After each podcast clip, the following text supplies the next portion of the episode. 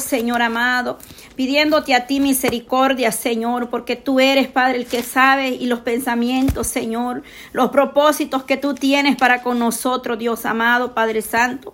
Recordando, Señor, que fuera de ti nadie puede ser salvo, amado Dios, Padre.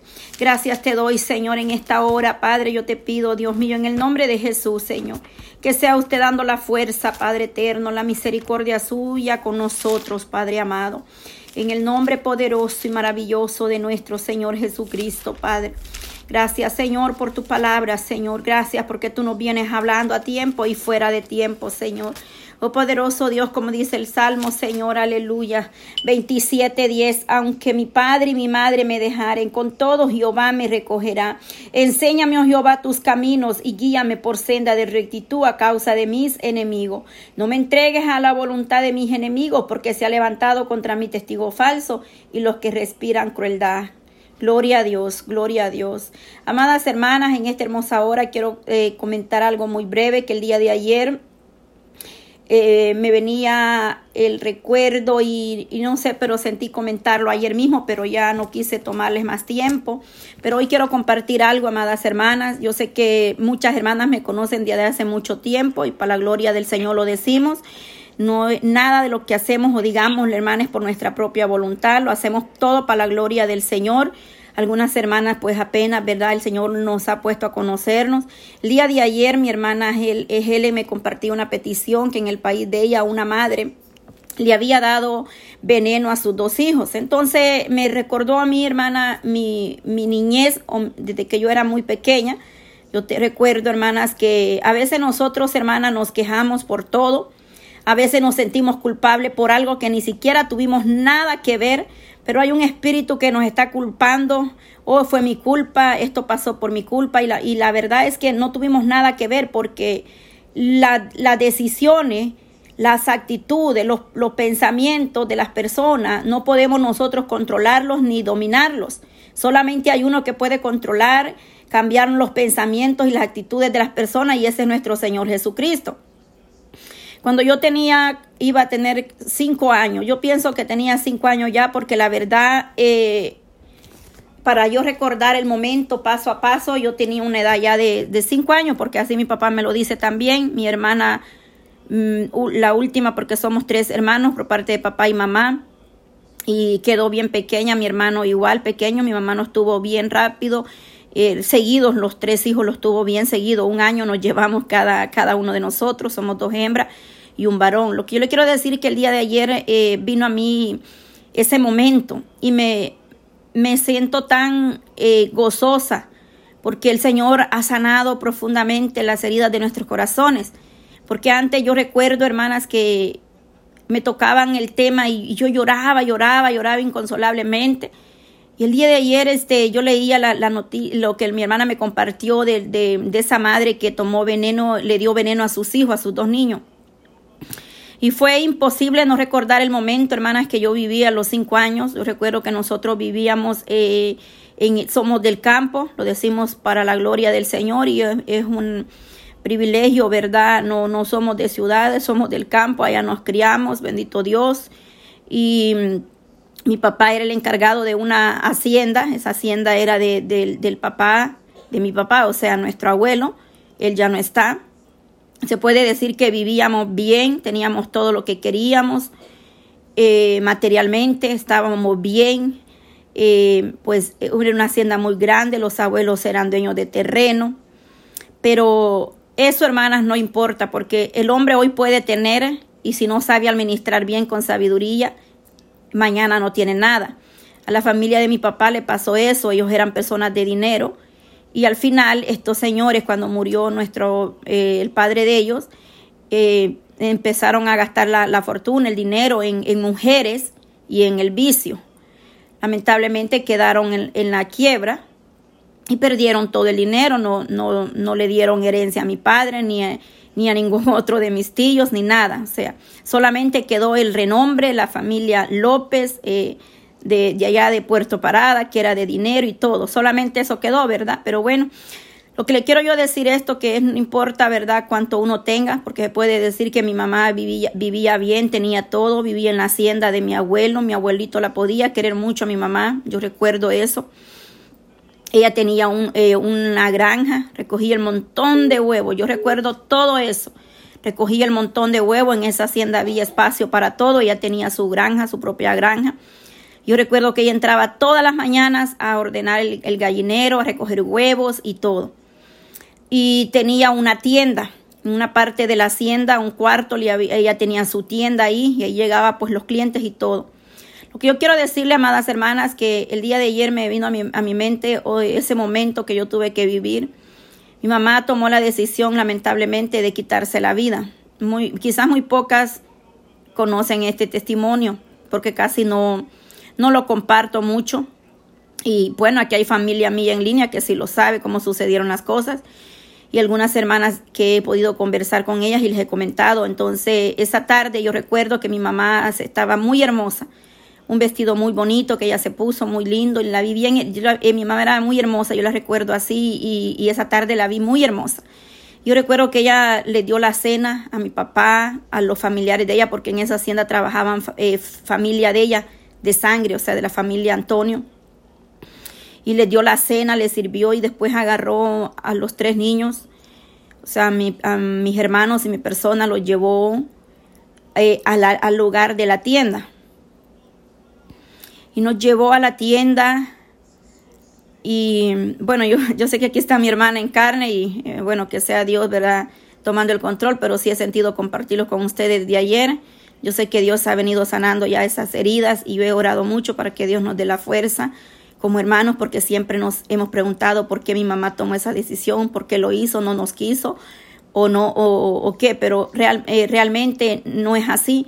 Eh, las personas que no tienen a Cristo en sus corazones, no la gobierna Cristo, la gobierna el enemigo y al final yo entendí que ella no era ni, ni, ni lo hizo porque quiso hacerlo, sino porque le dio cabida al enemigo y le abrió puerta y ella tomó la decisión de quitarse la vida.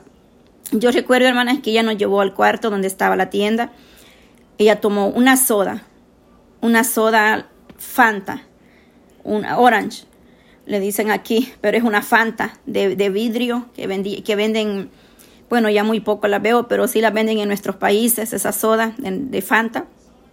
Ella tenía tienda, pues ella solo abrió la nevera y tomó la soda.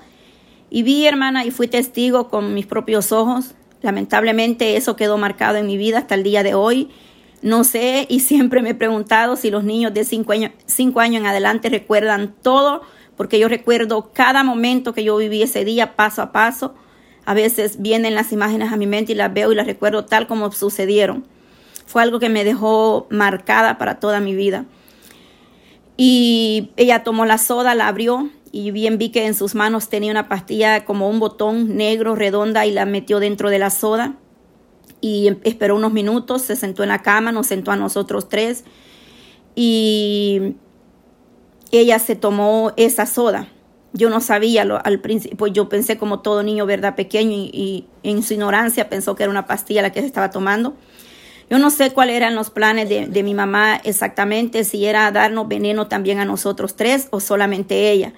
Exactamente no, no, no lo supe ni lo, ni lo sabré.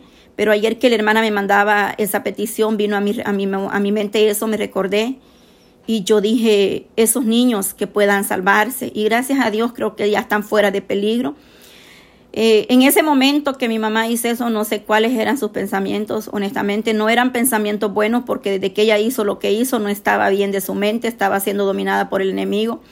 En ese momento ella nos sentó en la cama, una cama, porque ahí mismo como era una hacienda, esa hacienda tenía muchas puertas. De la tienda había una puerta que se iba al cuarto y pues ahí estaba el cuarto y ella entró al cuarto y todo y empecé a ver que ella empezó a tomar aquella soda.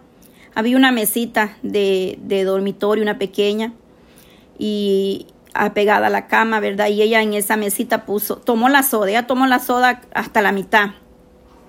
Después de eso, hermanas, este, puso la soda en la mesa como todo niño, hermana, los niños pequeños, eh, mis hermanitos querían la soda. Yo recuerdo que ellos con la mano hacían señas que querían la soda.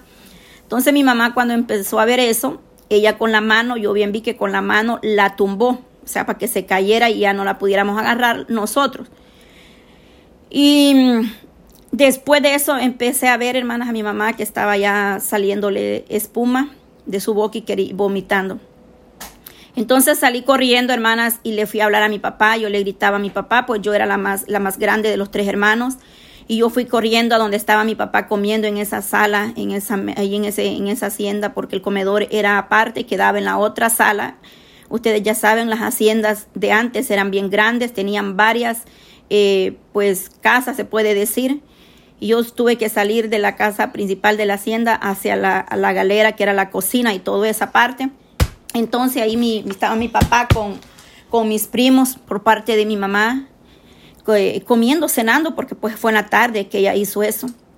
Después de un día largo de trabajo, porque mi papá es un hombre que lo admiro mucho porque ha trabajado duro en el campo. Ha trabajado duro, un hombre de madrugar a, ordeñar, a trabajar, a cultivar.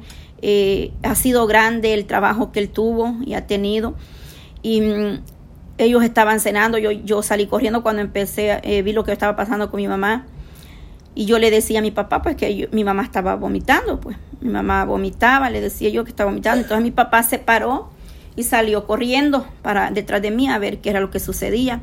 Recuerdo que mi papá llegó y entró al lugar y él dijo, ¿qué hiciste mujer? Recuerdo que esa fue la palabra que mi papá le dijo, ¿qué has hecho mujer? Y mi papá dijo, dijo, gritó, le gritó a los otros y dijo que mi mamá había tomado veneno. Recuerdo que empezaron a, bañarla, a, mojarla, a tirarle agua, a darle limón. Empezaron a hacerle muchas cosas mientras esperaban quien iba a llevarla al, al, hospital. El hospital nos quedaba en ese tiempo como 40 minutos. las calles y, y, los tiempos pasados eran no, no son como ahora, que ahora es bien fácil. Ahora lo que antes me costaba llegar al centro 40 o 45 minutos, hoy llego en 15 minutos. Antes no era así porque las calles eran eh, complicadas, llenas de piedras, si era lluvia, lodo y todo lo demás, ¿verdad? Recuerdo que eh, la llevaron, mi papá llamó a la vecina, ya esa señora no está tampoco, señora que era muy buena amiga de mi mamá, y la llamó y le dijo que se hiciera cargo de nosotros, que él iba a ir con mi mamá al hospital y, ahí iba mi primo, mi primo se llama Gerardo, él iba ahí en ese con ellos y la llevaron, se la llevaron. Entonces, lamentablemente, hermanas, ella no, no llegó al hospital, ella murió en el camino. Me cuenta mi primo, a veces hablo con mi primo Gerardo y me cuenta y me dice que ella murió eh, entre sus brazos, murió que quiso, quiso decir algo, pero ya no se le entendió, ya no, ya no se, no, no entendió, no, ya no pudo. Ella, pero que ella, ella quería expresar algo en el último momento, pero ya no pudo. Y lamentablemente ella murió en, en la mitad del camino. Cuando ellos llegaron al hospital le dijeron ya no se puede hacer nada y ella ya no está, ella murió. Entonces, hermanos, desde ahí empieza un, un gran testimonio porque la verdad no fue fácil para mí tener todo eso guardado en mi corazón. Eh, casi nunca hablar con nadie de eso, porque casi nunca, nunca, ni, ni, con mis hermanos, ni con nadie casi lo hablo, muy, muy rara que yo hable esto, pero el día de ayer no sé, pero sentí en mi corazón conversarles eso, porque eh, esa petición me estremeció.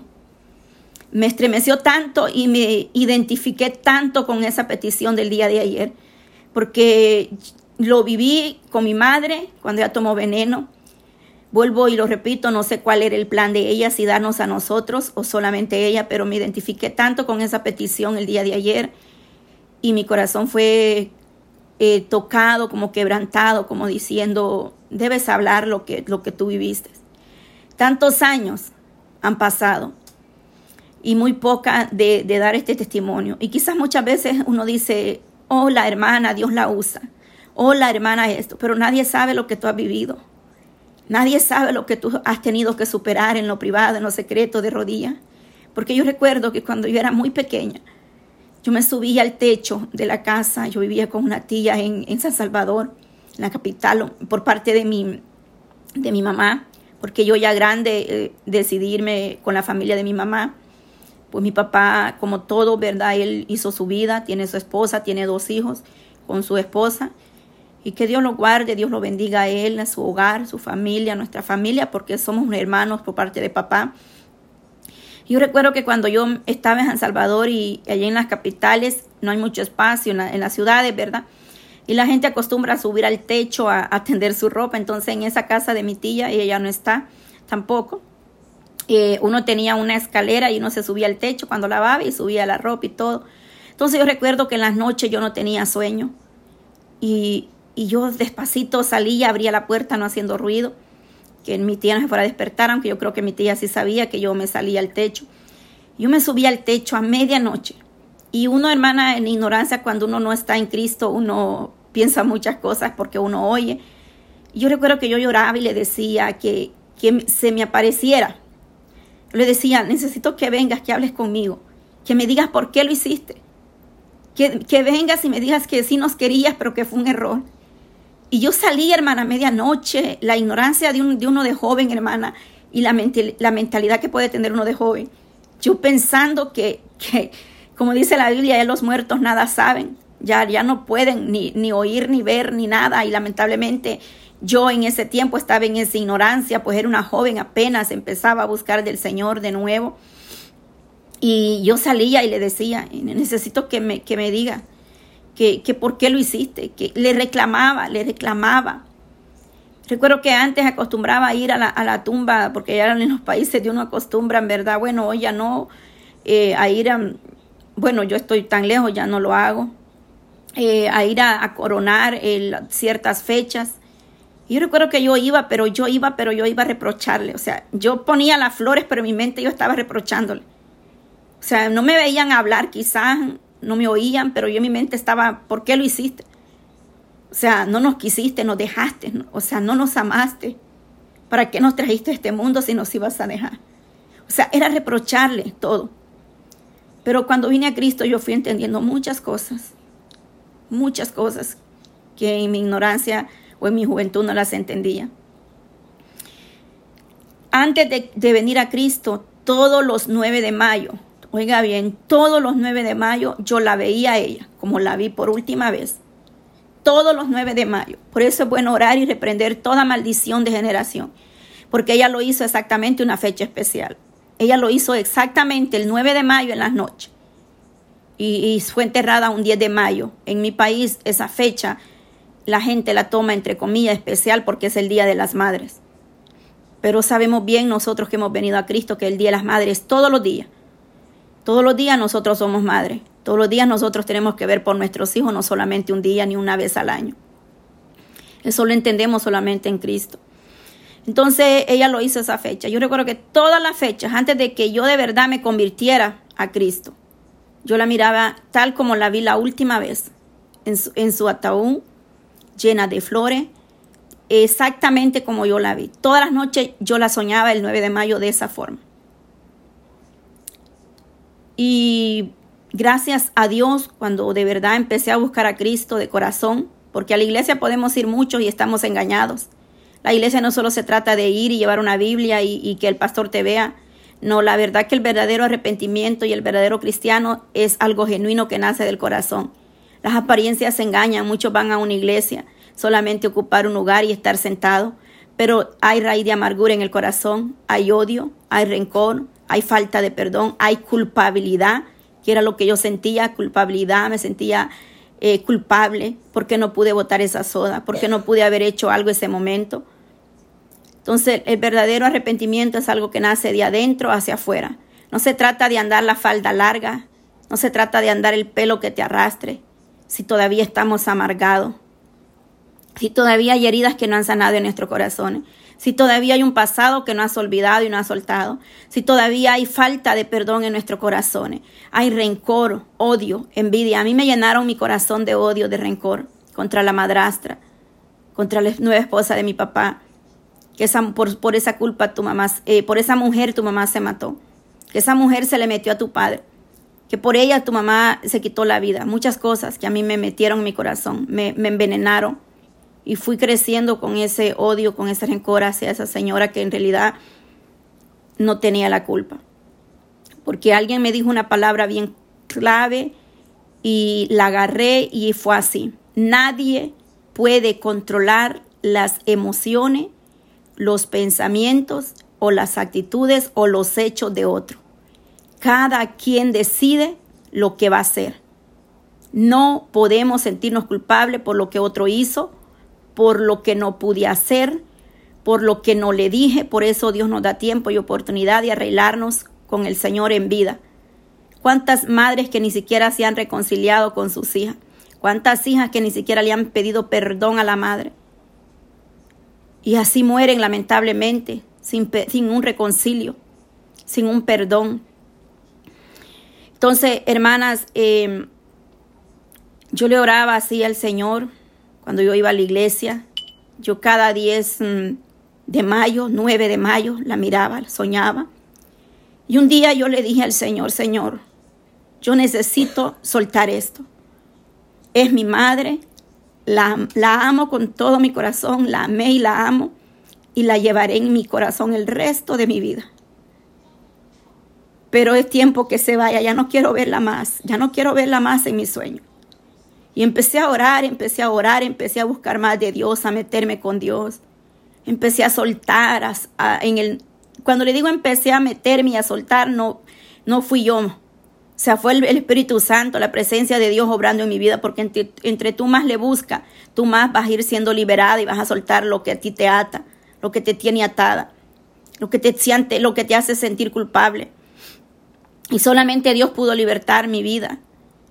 Eh, mi corazón que estaba atado a eso, a mi madre, a ese pasado, a esa muerte, a, ese momento tan traumante para mi vida. Porque fue algo tan traumante, hermana, una edad de, de cinco años. Una, perdón, una criatura, hermana, de cinco años que viva lo que yo tuve que ver, es algo que queda traumado. Y en mí quedó eso para, para hasta, hasta hoy. Sigo eh, eh, a veces eh, viene a mi mente, porque es imposible olvidarlo. Dios sana tus heridas. Porque yo quiero decirles que Dios sana, porque yo empecé a orar al Señor, empecé a buscarle a Dios con todo mi corazón. Le dije, ya no quiero vivir así, vivía amargada. A veces me sentaba y pensaba, ¿será cierto que por, por, por esto y esto mi mamá lo hizo? ¿Será cierto lo que dicen? Entonces, un día le pedí al Señor misericordia, le dije, necesito sanar mi corazón, necesito sanar mis heridas, que tú me... Y un día le dije, si es necesario, cambia este corazón, sácalo y pon otro nuevo, pero ya no quiero ser igual. Ya no quiero ser la misma. Vivía atada a ese pasado. Era una mujer tremendamente celosa, le hacía un escándalo, un problema a mi esposo por todo. Tremendo. Y viví una vida amargada, Llegué a un momento hasta decirle a mi esposo, te he dañado, te he lastimado y si tú quieres la puerta está ahí, ya no podemos seguir, si ya no hay, si ya no hay salida, ya no hay cura, ya no hay solución para este matrimonio, las puertas están abiertas. Tú decides. Pero yo, o sea, ya no podía más seguir así, porque una persona que es celosa en la carne eh, se está matando en vida. Una persona que tiene celo se está matando en vida y no es feliz, lamentablemente, y tampoco hace feliz a la persona que dice que ama o a las personas que le rodean. No es feliz ni ella, ni, ni, puede ser feliz con los que le rodean. Lamentablemente, una persona que es celosa no tiene paz. El Señor me, libertó de ese pasado, de lo que viví con mi mamá, me, me, quitó los celos, bendito sea Dios, porque eso no era vida, era una vida de tormento, bendito Dios, yo tengo paz. Yo le digo, yo le digo al Señor, mi esposo está en tus manos, el día que él comete un error, porque todos son humanos y nunca se sabe, el día que él haga algo, aquí al primero que le va a fallar es, es a Dios. Porque las promesas que uno hace ante un altar o cuando uno firma un acto de matrimonio no es al hombre, sino a Dios. Entonces he aprendido a confiar en Dios. Antes, hermana, volviendo al tema de lo de lo del el, el veneno que mi mamá tomó, yo no podía, hermana, ver una soda Fanta le hablo de muchos años atrás. Yo no podía que a mí me fueran a ofrecer una soda, hermana, Fante, una botella de vidrio, era como que la gente no sabía, claro, y a veces nosotros no sabemos lo que uno ha vivido, lo que aquella persona puede pasar. Que a mí me pusieran una soda en mi frente era como que me, ese momento volvía inmediatamente a mi vida. Y era como que yo deseaba agarrar esa soda y hacerla mil pedazos le estoy hablando de años atrás, antes que Dios sanara mi herida. Yo quería tirarla y la gente ni siquiera sabía. A mí me decían, mira, una soda. Yo, no, no, no, no, gracias. Y yo cerraba mis ojos así, pero yo estaba viviendo aquel momento. porque en una soda Fanta ya se tomó la, la, pastilla, una pastilla que le llaman matarrate en mi país, que es para conservar el producto, el grano y, y bueno, es veneno. Entonces, yo no podía ver una soda. Y bendito Dios, no podía tampoco ni tomar un poquito de esa soda. Y bendito Dios, hermana, Dios ha ido sanando, cicatrizando. No tomo, no soy mucha de tomar mucha soda, pero si hoy alguien me ofrece una, siento paz. Ya no siento lo que yo antes sentía. Puedo decirme, puedo tomar unos dos tragos de sodita y, no siento lo que yo sentía. Son cosas que uno no, no, no puede ni pensar que suceden en alguna persona. Y a veces la persona viene guardando tantas cosas de años, de años atrás. Cosas, cosas que uno viene eh, arrastrando. Desde que yo en verdad le entregué mi corazón a Cristo como debía, que le dije que quería que Él fuera el primero, que le dije quiero que sane, saques este corazón si es necesario, sácalo, pero haz algo nuevo en mí porque ya no quiero seguir igual. Desde ese momento las cosas empezaron a cambiar. Hace años que ni siquiera en sueño he vuelto a, verla. He vuelto a tener los sueños que yo tenía con ella, porque yo antes soñaba que ella venía y decía que venía por nosotros. La veía como la vi la última vez eh, y, esas cosas que me pasaban cuando yo veía una soda, una fanta, por lo, porque venía el recuerdo de ese momento en que ella tomó el veneno. Desde ahí la vida cambió para nosotros. Para de ahí viene una gran, es una, una gran historia, un gran testimonio de lo que nosotros vivimos los tres hermanos. Vivimos muchas cosas que no las voy a hablar hoy, porque se haría más largo lo que, lo que diría y por respeto a, la familia. a veces hay cosas que uno debe decirlas y a veces hay cosas que uno lamentablemente tiene que entregárselas a Dios. Pero que pasamos muchas cosas, sufrimiento, lo vivimos. Por eso siempre me identifico con los niños que han perdido su madre, su padre, porque sé lo que es vivir sin una madre.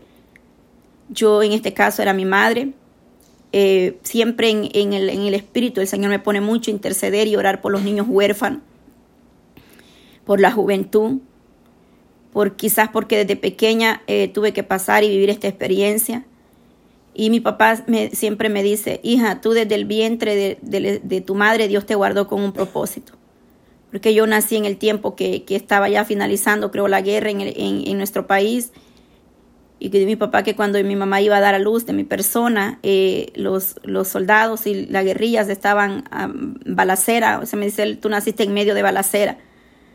Y mi papá me dice, tú naciste con un propósito, porque cuando íbamos en camino a que y tú ibas a nacer, tu mamá ya iba con dolores, eh, nos detuvieron ahí, me dice lo, la guerrilla y no nos querían dejar ir, de, unos decían mátenlos, porque nadie pues podía andar en la, en la calle a esas horas de la noche, era, era tremendo pues los que andaban, solo un milagro de Dios que, contaran la historia.